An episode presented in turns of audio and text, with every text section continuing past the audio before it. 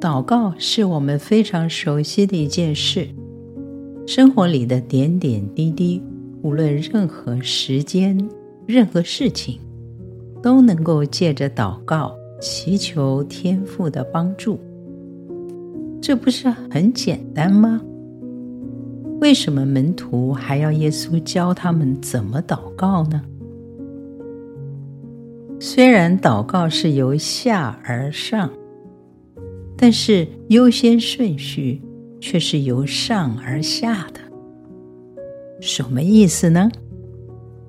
耶稣教导的主祷文：“我们在天上的父，愿人都尊你的名为圣，愿你的国降临，愿你的旨意行在地上，如同行在天上。”是要我们先对准天父的心。才进入我们日常所需的祈求。这样的祷告，让我们把天上的价值带进地上的生活。祷告不是单行道，是和上帝双向沟通的管道。除了说，也要专注聆听，因为全能者会以巧妙的方式回应。保罗要我们不住的祷告，提醒我们与主时刻连结，如同他的气息赐给了我们生命，成为我们的呼吸一样的自然亲密。这是多么奇妙的连结啊！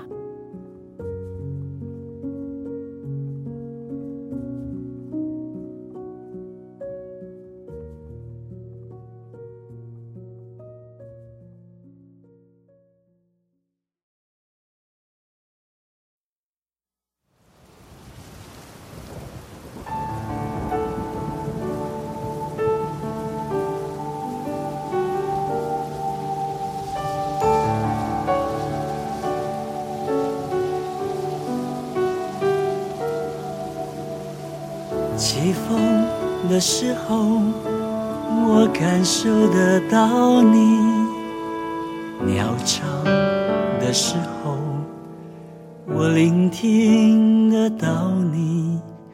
天空的云彩来去瞬间变化，我真的发现你啊，多么善于表达。春天的早晨，我感受得到你；宁静的夜里，我聆听得到你。每天的生活里，你总有方法说话。我真的发现你啊，多么善于表达。我满足在你面前。我是你的创造，我懂得你的语言。我快乐在你面前，我满足在你面前。我愿有你的形象，享受你所给的生命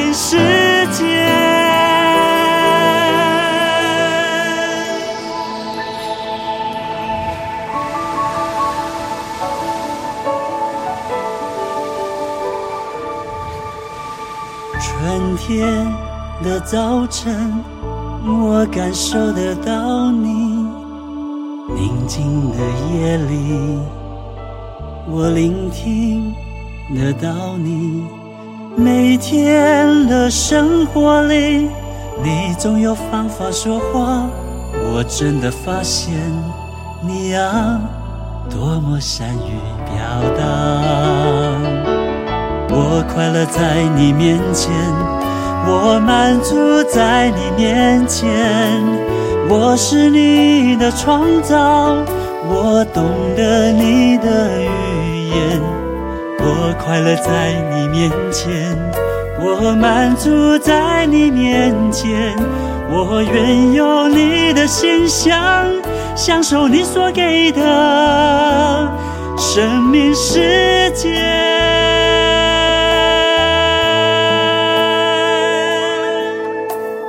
起风的时候，我感受得到你；鸟唱的时候，我聆听得到你。每天的生活里，你总有方法说话，我真的发现你啊，多么善于要等。